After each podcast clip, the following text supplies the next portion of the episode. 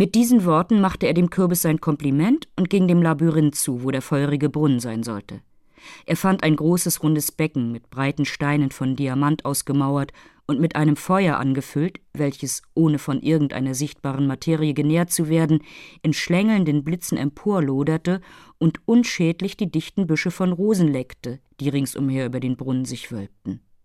Unzählige Farben spielten mit der anmutigsten Abwechslung in diesen wundervollen Flammen, und statt des Rauchs ergoss sich ein lauer, unsichtbarer Dampf von den lieblichsten Geruchen umher. Biribinka betrachtete dieses Wunder eine geraume Zeit mit einer Unschlüssigkeit, die einem Feenhelden wenig Ehre macht, und er würde vielleicht noch immer am Rande des Brunnens stehen, wenn ihn nicht, da er sich's am wenigsten versah, eine unsichtbare Gewalt mitten in die Flammen geworfen hätte. Er erschrak so sehr, dass er vor Angst nicht schreien konnte, aber da er spürte, dass ihm dieses Feuer kein Haar versenkte, und anstatt ihm nur den geringsten Schmerz zu verursachen, sein ganzes Wesen mit einer wollüstigen Wärme durchdrang, so fasste er sich bald wieder, und in kurzem gefiel es ihm so wohl darin, dass er in den feurigen Wellen herumplätscherte wie ein Fisch in frischem Wasser. Vielleicht würde er weit länger als die vorgeschriebene Zeit in so angenehmem Bade zugebracht haben, wenn ihn nicht die immer zunehmende Hitze zuletzt herausgetrieben hätte. Er sprang also wieder heraus, aber wie sehr erstaunte er, da er sich nicht nur so leicht und unkörperlich fühlte, dass er wie ein Zephyr über den Boden hinschwebte, sondern auf einmal einen Palast erblickte, dessen Glanz und Schönheit alles übertraf, was ein menschliches Auge jemals gesehen hat. Er stund eine gute Weile wie außer sich selbst, und sein erster Gedanke, da er wieder denken konnte, war an die Schönheit, die ein so herrlicher Palast in sich schließen müsse.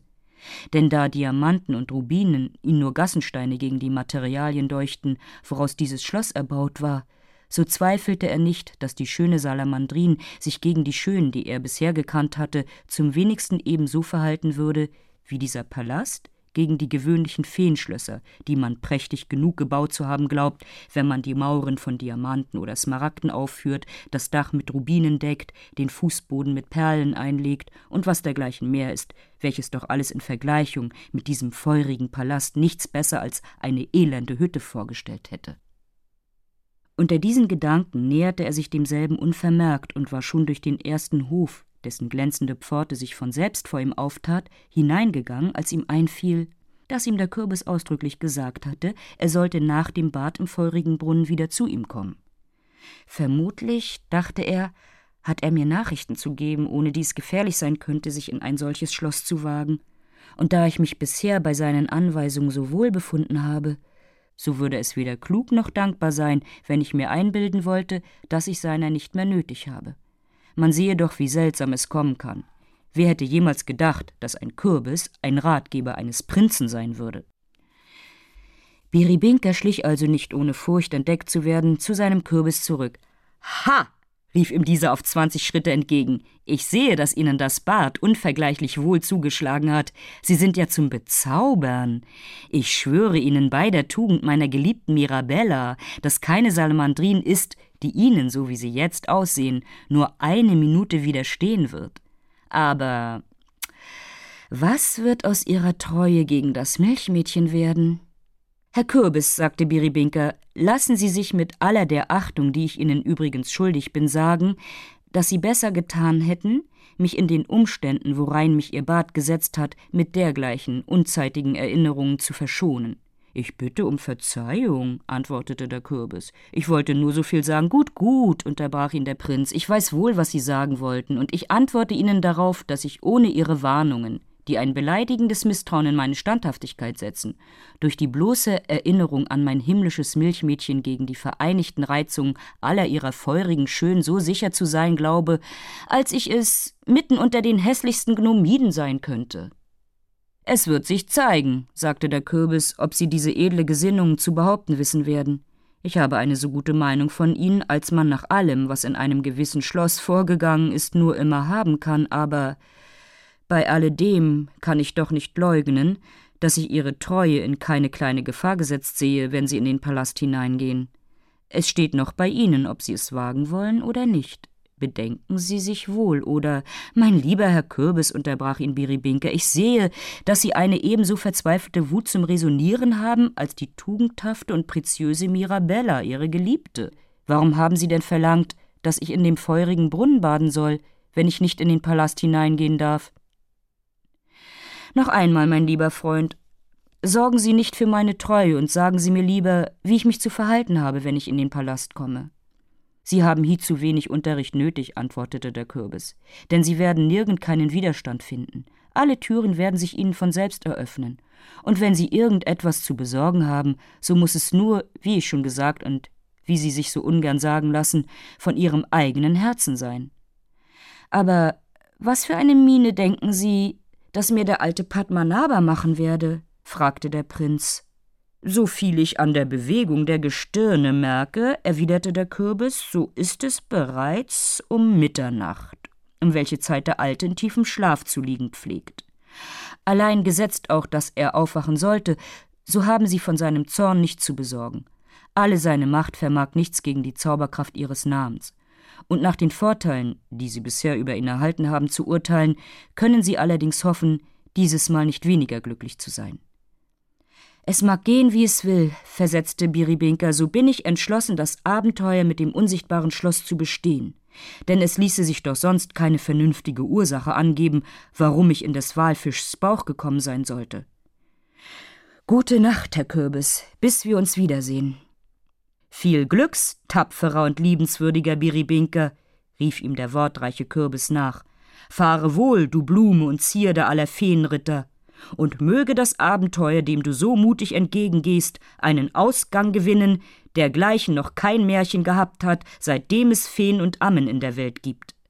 Gehe, weiser Königssohn, wohin dich dein Schicksal zieht aber hüte dich, die Warnungen eines Kürbis zu verachten, der dein guter Freund ist und vielleicht tiefere Blicke in die Zukunft tut, als irgendein Kalendermacher in der Christenheit. Der Kürbis merkte nicht, indem er diese schöne Abschiedsrede hielt, dass der Prinz schon durch den ersten Schlosshof gegangen war, ehe er noch zu reden aufgehört hatte.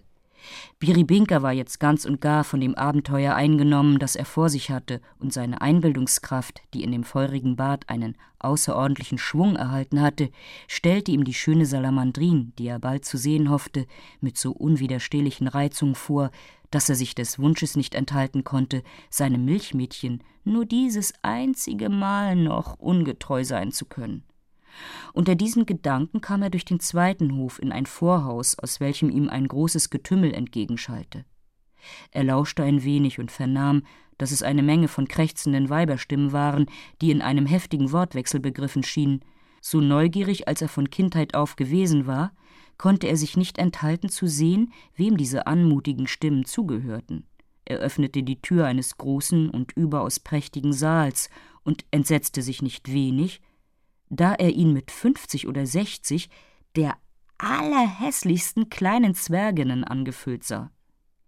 Der arme Biribinka glaubte beim ersten Anblick, dass er zu einem Hexensabbat gekommen sei, und er würde unfehlbar vor Abscheu in Ohnmacht gefallen sein, wenn er nicht zu gleicher Zeit vor Lachen über so possierliche Figuren hätte bersten mögen. Diese schönen Nymphen, die in der Tat nichts Geringers als junge Gnomiden waren, von denen die jüngste kaum achtzig Jahre haben mochte, wurden seiner kaum gewahr, so eilten sie alle auf ihn zu, so schnell als ihre krummen Beine zuließen. Sie kommen eben recht, Prinz Biribinka, rief ihm eine von den hässlichsten entgegen, einen Streit zu entscheiden, worüber wir einander beinahe in die Haare gekommen wären. Sie zanken sich doch nicht, hoffe ich, welche unter ihnen die schönste sei, sagte Biribinka. Und warum nicht? Erwiderte die Gnomide. Sie haben es ersten Streichs erraten. Aber denken Sie nur, mein schöner Prinz, nachdem ich es wirklich schon dahin gebracht habe, dass mir alle übrigen den Vorzug eingestehen, so untersteht sich dieses Fratzengesicht, diese kleine Pagode hier, mir den goldenen Apfel noch streitig zu machen. Oh, mein angenehmster junger Prinz, schrie die Angeklagte, indem sie ihn in die Waden kneipte, welches vermutlich ihrer Absicht nach eine Liebkosung sein sollte.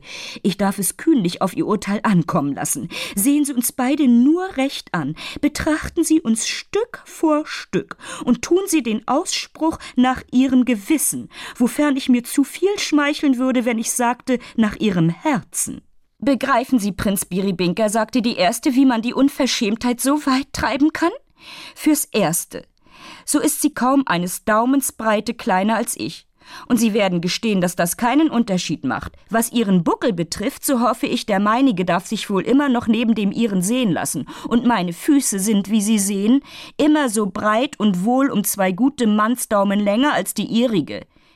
Ich weiß wohl, dass sie sich sehr viel auf den Umfang und die Schwärze ihres Busens zugut tut. Aber Sie werden doch bekennen müssen, fuhr sie fort, indem sie ihr Halstuch abnahm, dass der meinige, wo nicht völlig so ansehnlich, doch ungleich schwärzer ist als der ihrige. Mag er doch, rief die andere, einen so kleinen Vorzug kann ich dir leicht eingestehen, da ich in allen anderen Stücken den Vorteil über dich habe. Ja, Sie lachen, mein liebster Prinz Biribinker, und es kann in der Tat nichts lächerlicher sein als die Eitelkeit dieser Meerkatze hier. Ich schäme mich, dass ich genötiget sein soll, mich selbst zu loben. Aber sehen Sie einmal, um wie viel meine Beine krümmer und stumpichter sind als die Ihrigen. Ich will von allem übrigen nichts sagen. Man müsste nur blind sein, wenn man nicht beim ersten Anblick sehen sollte, dass meine Augen kleiner und matter sind als die ihrigen, dass meine Backen um die Hälften aufgedunsener sind und meine Unterlippe viel weiter herunterhangt.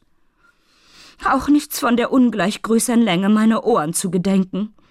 Und dass ich wenigstens fünf oder sechs Warzen mehr im Gesicht habe als Sie und dass die Haare an den meinigen länger sind. Wir wollen auf einen Augenblick das alles beiseite setzen und nur von der Nase reden.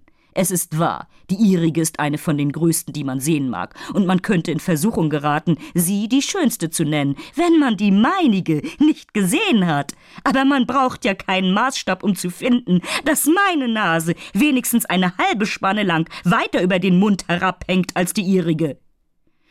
Die Schamhaftigkeit erlaubt mir nicht, setzte sie mit einem entsetzlich zärtlichen Blick hinzu, von andern Schönheiten zu reden, die nur einem glücklichen Liebhaber sichtbar werden dürfen.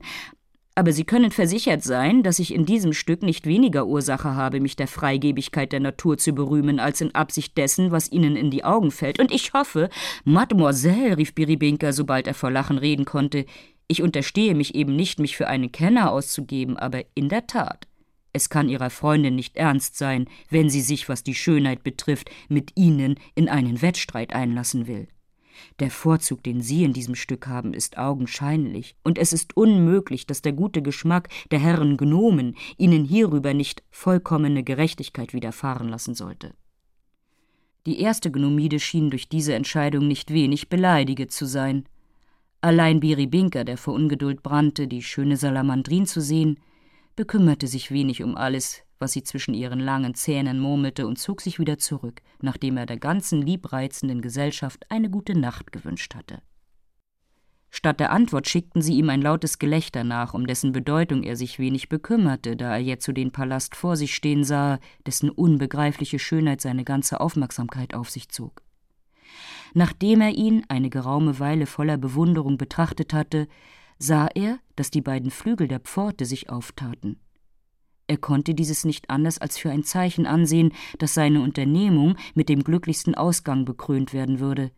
Er ging also mit hoffnungsvollem Mut hinein und befand sich, nachdem er eine Treppe hinaufgestiegen war, in einem großen Vorsaal, aus dem er in eine Reihe von Zimmern kam, von deren Schimmer er, ungeachtet der Veränderung, die das Feuerbad in seiner Natur hervorgebracht hatte, fast verblendet wurde. Allein so mannigfaltig und außerordentlich all die schönen Dinge waren, die von allen Seiten seinen Augen entgegenstrahlten, so vergaß er doch alles andere über den Gemälden einer unvergleichlich schönen jungen Salamandrin, womit alle diese Zimmer behangen waren.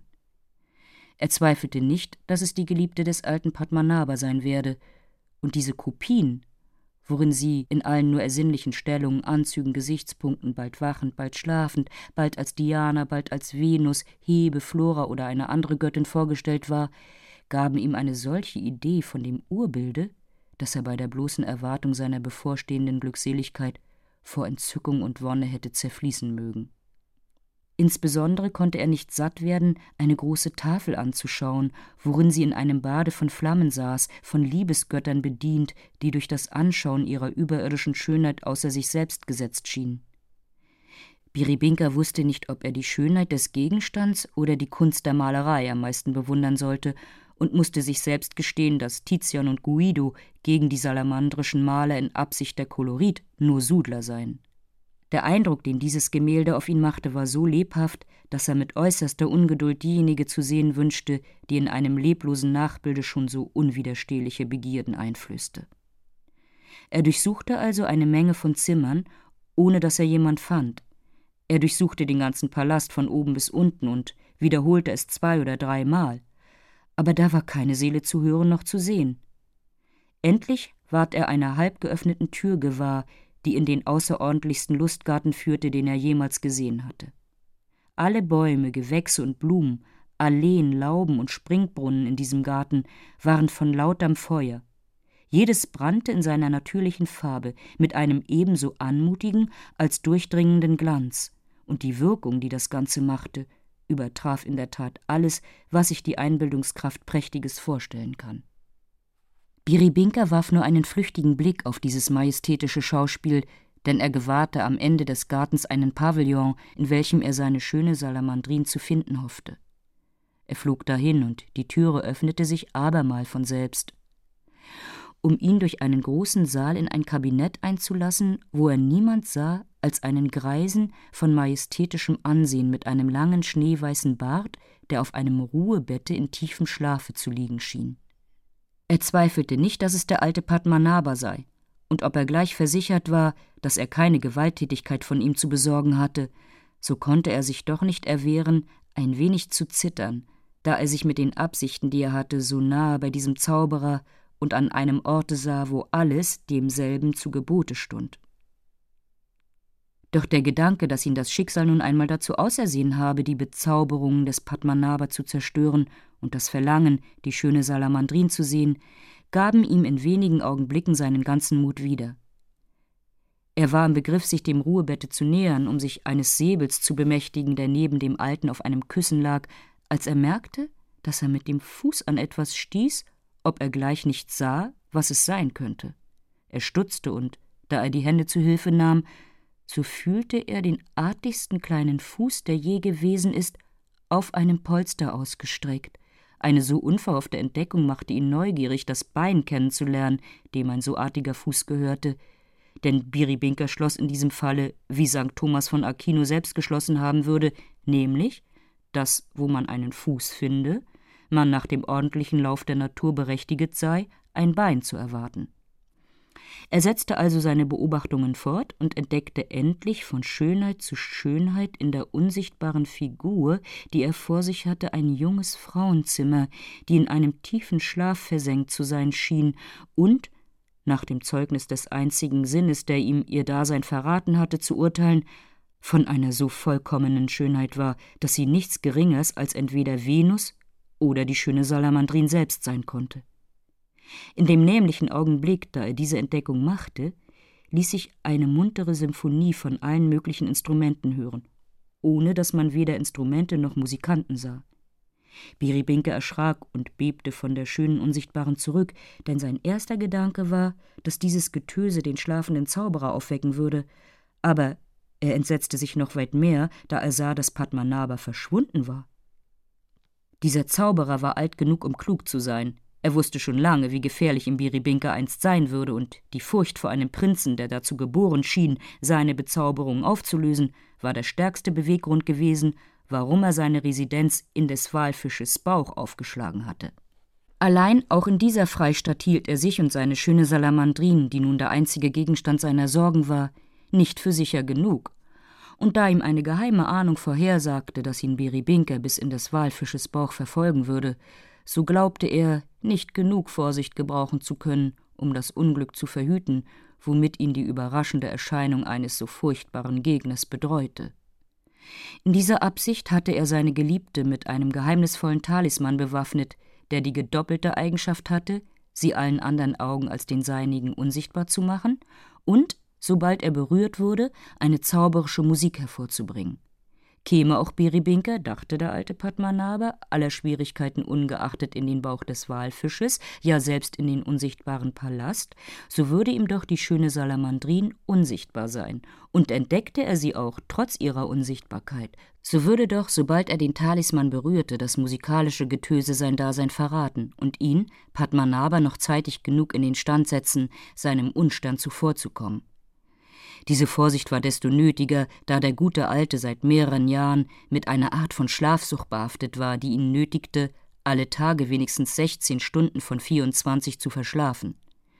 Das geringe Zutrauen, das ihm seine vorige Liebste zu ihrem ganzen Geschlecht übrig gelassen hatte, bewog ihn, die schöne Salamandrin während der ganzen Zeit seines Schlummers in einen bezauberten Schlaf zu versenken, aus welchem niemand als er sie erwecken konnte.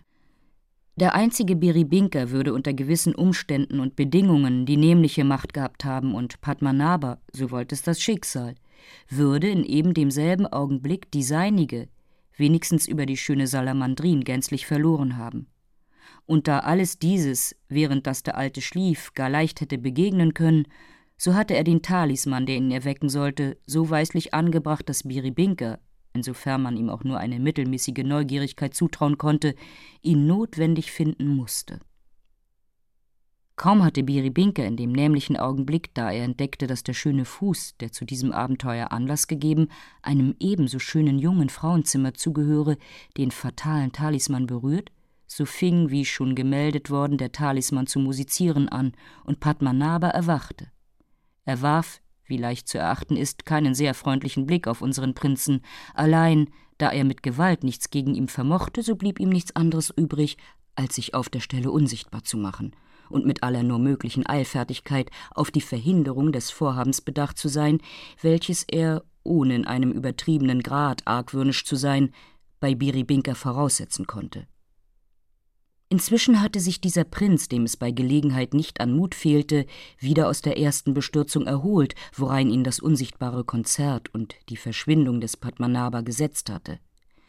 So gefährlich, als es ihm schien, in einem solchen Ort gar zu neugierig zu sein, so wollte er doch wissen, was aus dem alten Zauberer geworden sei. Er suchte ihn also im Garten sowohl als in allen Zimmern und Winkeln des Schlosses nachdem er die Vorsicht gebraucht hatte, sich vorher mit dem Säbel zu bewaffnen, den Padmanabha zurückgelassen hatte und auf dessen beiden Seiten er so viel talismanische Figuren eingegraben fand, dass er sich mit diesem Gewehr vor dem Zauberer Merlin selbst nicht gefürchtet hätte. Da er aber weder den Alten noch jemand anderen finden konnte, so zweifelte er nun nicht länger, dass Padmanabha entflohen sei und ihm seinen Palast und seine Schöne zur Beute überlassen habe. In diesen Gedanken kehrte er triumphierend zurück, warf seinen Säbel auf das Ruhebette und sich selbst zu den Füßen der liebenswürdigen Unsichtbaren, die er zu seiner unbeschreiblichen Freude noch immer schlafend fand, ungeacht die Musik des berührten Talismans mit der angenehmsten Abwechslung von Allegro und Andante immer fortdauerte. Man weiß nicht, ob es den zauberischen Einflüssen eines von diesen Andante, welches in der Tat nicht zärtlicher hätte sein können, wenn es von Jomelli selbst gesetzt worden wäre, oder einem Zweifel, der wie es zu gehen pflegt, bei ihm entstund, ob er auch dem Zeugnis eines einzigen Sinnes glauben dürfe und ob nicht diese unvergleichliche Schöne, die er auf dem Sofa gefunden zu haben glaubte, ein bloßes Blendwerk sein möchte, dergleichen in bezauberten Palästen nicht ungewöhnlich sind, man weiß nicht, sage ich, ob es der einen oder der anderen von diesen Ursachen zuzuschreiben war, dass Biribinka durch neue Beobachtungen sich der Wahrheit eines so außerordentlichen Phänomens zu versichern anfing. In kurzem fügte er auch noch Versuche hinzu, und beides sowohl als die heftigsten Symptome einer Leidenschaft, die in kurzem bis zum äußersten Grad der Schwärmerei und des Taumels stieg, ließen ihm endlich keinen Zweifel mehr übrig, dass er wirklich die schöne Salamandrin in seinen Armen habe, deren sichtbare Gestalt ihn in den Zimmern des Palasts so sehr entzückt hatte. Dieser Gedanke und das bezaubernde Kolorit, womit sein Gedächtnis die Unvollkommenheit des fünften Sinnes ergänzte, dessen er sich allein bedienen konnte, setzte ihn zu sehr außer sich selbst, als dass er sich in diesen Augenblicken seines geliebten Milchmädchens, seiner Entschließungen und der Warnungen des Kürbis hätte erinnern können. Kurz, er wurde immer kühner, und die zunehmende Dunkelheit des Zimmers, die er für eine Aufmunterung seiner Unternehmungen hielt, mit der Musik des Talismans, welche immer zärtlicher wurde, war in der Tat nicht geschickt, seine Entzückung auf einen mäßigern Grad herabzustimmen. Es findet sich hier eine abermalige kleine Lücke in dem Original dieser merkwürdigen Geschichte, deren Ausfüllung wir den Bentleys und Scribleris unserer Zeit überlassen wollen, ohne uns auch nur mit Vermutungen über den Inhalt derselben aufzuhalten. Biribinka, fährt die Geschichte fort, erwachte eben aus einer Betäubung, welche gewissen indianischen Philosophen so angenehm zu sein scheint, dass sie in eine immerwährende Dauer derselbigen den höchsten Grad der Glückseligkeit setzen, als er gewahr wurde, dass die schöne Unsichtbare alle seine Liebkosungen mit ungemeiner Lebhaftigkeit erwiderte. Er schloss hieraus, dass sie erwacht sein müsse, und unterließ nicht ihr in der erhabenen Sprache, die er sich im Bienenstock der Fee Melisotte angewöhnt hatte, alle die zärtlichen Sachen vorzusagen, welche Kristalline und Mirabella in ähnlichen Umständen von ihm gehört hatten. Die Unsichtbare beantwortete diese schönen Erklärungen, Lobsprüche, Ausrufungen und Beteuerungen mit Seufzern, Verkleinerung ihrer Reizungen und Zweifeln an seiner Beständigkeit, die ein weniger entzückter Liebhaber als es Beribinka war, hätte unzeitig und im Mund einer so liebenswürdigen Person unnatürlich finden können – Allein der Prinz, der in diesen Augenblicken gar nicht aufgelegt war, Schlüsse zu machen, begnügte sich bloß in dem gewöhnlichen Wege, wie man dergleichen Zweifel zu zerstreuen pflegt, die Beweise seiner Zärtlichkeit zu verdoppeln. Sie gab ihm alle Aufmerksamkeit, die er nur immer wünschen konnte, ohne desto besser überzeugt zu sein. Haben Sie nicht, sagte sie ihm, Mirabellen und Kristallinen ebenso geliebt wie mich? Haben Sie nicht einer jeden von ihnen ebenso viel Zärtliches vorgesagt, ebenso viel Beteuerungen gemacht, ebenso viele Beweise gegeben, ohne dass weder die eine noch die andere, so reizend sie ihnen auch in der ersten Berauschung ihrer Sinnen vorkamen, fähig war über das Milchmädchen, das sie sich in den Kopf gesetzt haben, nur einen einzigen Tag lang die Oberhand zu behalten? Ach, Biribinka, das Schicksal meiner Vorgängerin sagt mir nur allzu deutlich, was das meinige sein wird. Und wie können Sie verlangen, dass ich, bei einer so traurigen Gewissheit, sie in wenigen Stunden wieder zu verlieren, gleichgültig bleiben soll? Biribinka antwortete ihr hierauf mit den lebhaftesten und feierlichsten Versicherungen einer ewigen und ebenso unbegrenzten Liebe, als es ihre Reizungen seien. Er behauptete, dass sie sich selbst beleidige, indem sie sich mit den beiden Feen vergleiche, die, wie er sagte, nicht liebenswürdig genug gewesen waren, ihm etwas mehr als einen flüchtigen Geschmack beizubringen, und schwur ihr bei allen Liebesgöttern, dass von dem Augenblick an, da er das Glück gehabt habe, ihr Bild im großen Saal zu erblicken, das Milchmädchen, welches sie in so unnötige Besorgnisse setze, nicht mehr Gewalt über sein Herz gehabt habe, als es ein jedes anders Milchmädchen in der Welt. Diese Versicherungen beruhigten die schöne Unsichtbare nur schwach, und Biri Binker sah sich genötigt, alle seine Figuren zu erschöpfen, um die Hartnäckigkeit ihres Unglaubens zu überwinden. Oh, rief er, schönste Unsichtbare, warum kann ich nicht den ganzen Erdkreis und alle vier Elemente mit ihren Bewohnern auf einmal zu Zeugen der unveränderlichen Treue machen, die ich ihnen schwöre? Wir alle sind Zeugen, rief eine Menge von weiblichen und männlichen Stimmen, die ihm von Personen, die um ihn herum stunden, in die Ohren schallten.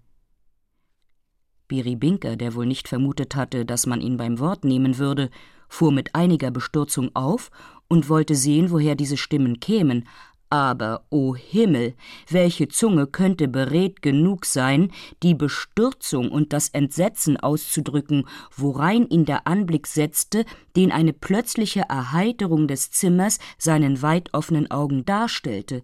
Er sah, o oh Wunder, O Abenteuer, o schreckenvoller Anblick, er sah sich in eben dem Kabinett, welches schon zweimal ein Zeuge seiner treulosen Unbeständigkeit gewesen war. Anstatt der schönen Salamandrin fand er sich in die Arme der hässlichen Gnomide verwickelt, welche er vor etlichen Stunden den Preis zuerkannt hatte, und was seine Beschämung und seinen Schmerz hätte tödlich machen mögen, er sah sich um und um von allen denjenigen umgeben, die er sich am wenigsten zu Zuschauern wünschen konnte, und sie waren grausam genug in eben dem Augenblick, da er sich mit grauenvollem Ekel aus den Armen seiner missgeschaffenen Schönen loswickeln wollte, in ein so lautes Gelächter auszubrechen, dass der ganze Palast davon widerhallte.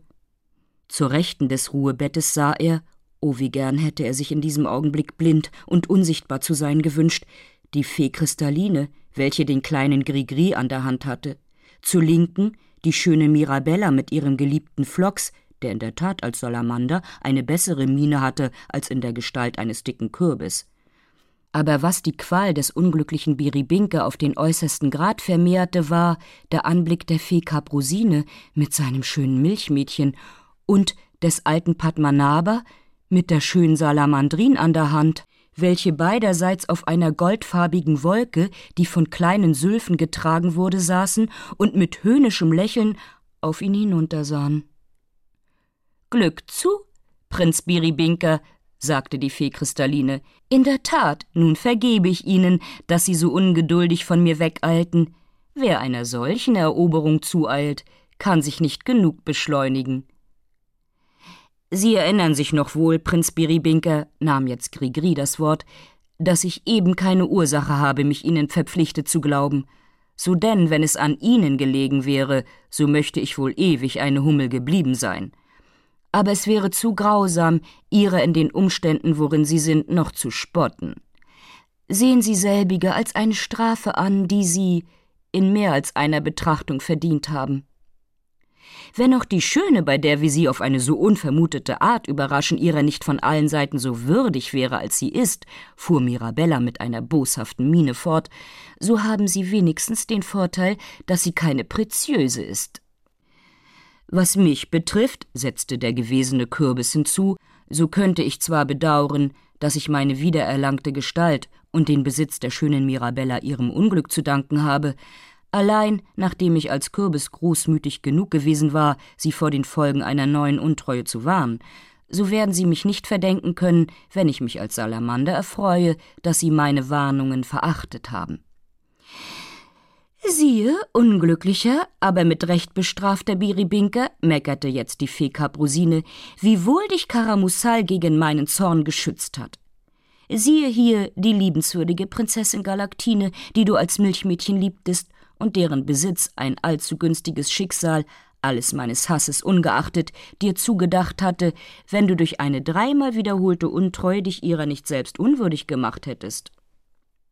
Wenn Mitleiden dir helfen könnte, armer Prinz, sagte das schöne Milchmädchen, so würdest du, so wenig du es auch von mir verdient haben magst, weniger unglücklich sein. Denn ich sehe wohl, dass deine Strafe härter ist als dein Verbrechen und dass die Feen und Zauberer wenigstens ebenso viel Schuld an deinem Unfall haben als du selbst. Bei diesen Worten sah der allzu unglückliche Biribinka auf, heftete einen Blick voll unbeschreiblicher Empfindung auf sein geliebtes Milchmädchen und sank mit einem Seufzer, worin er seine Seele auszuhauchen schien, wieder zurück, ohne das Vermögen zu haben, nur ein Wort hervorbringen zu können. Lerne, rief ihm der alte Padmanabha von der anderen Seite zu, lerne, bewundernswürdiger Biribinke, seltenes Muster der Weisheit und der Beständigkeit, dass der alte Padmanabha nicht alt genug ist, deine Verwegenheit unbestraft zu lassen.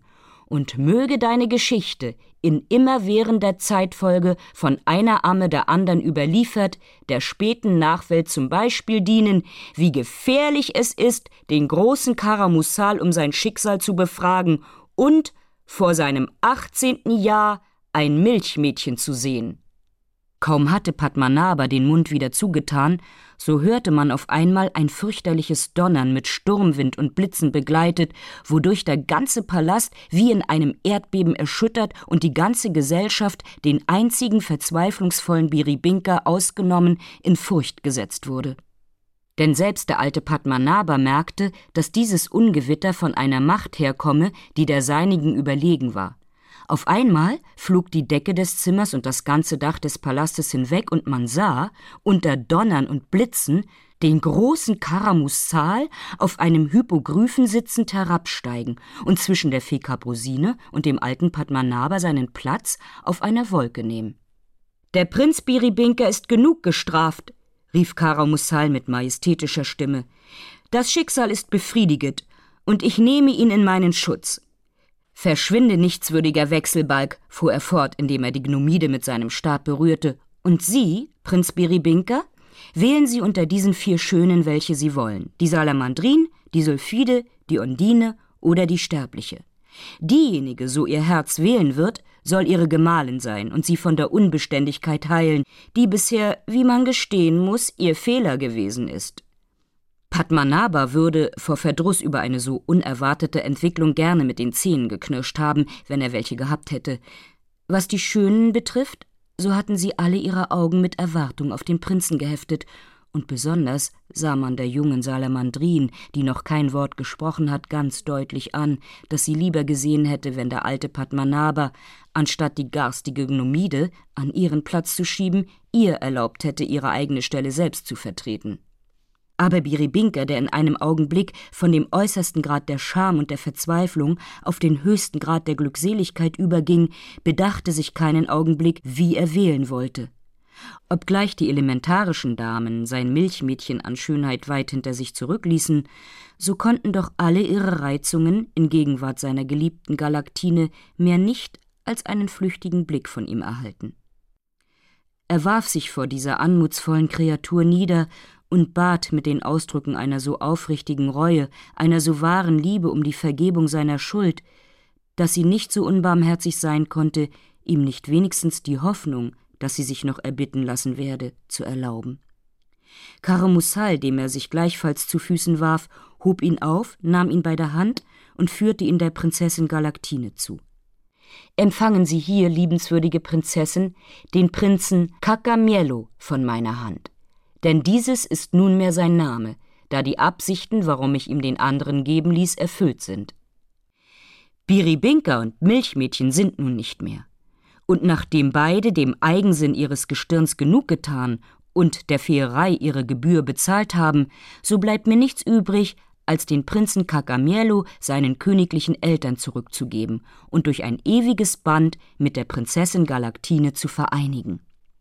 Ihr, Schöne Feen, fuhr er fort, indem er sich zu Kristallinen und Mirabellen wandte, habt, wie ich hoffe, Ursache, mit mir vergnügt zu sein, da ihr durch meine Veranstaltung eure Gestalt und eure Liebhaber wiedererhalten habt.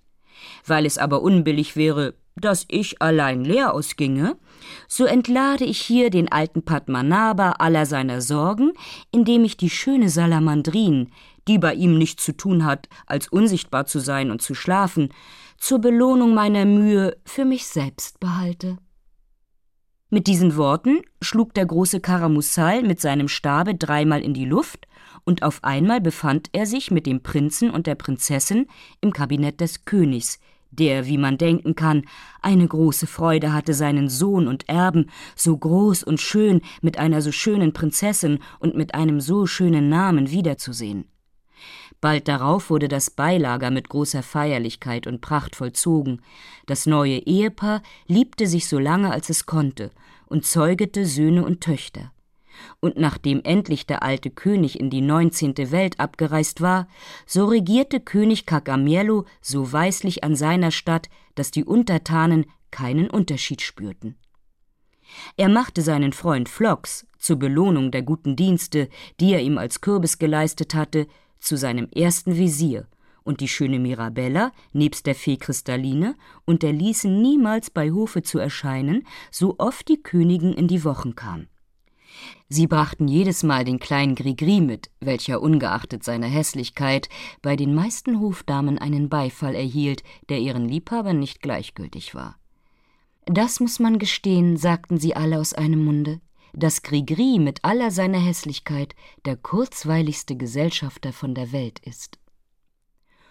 Und hier endet sich die ebenso lehrreiche als wahrhafte Geschichte des Prinzen Biribinka.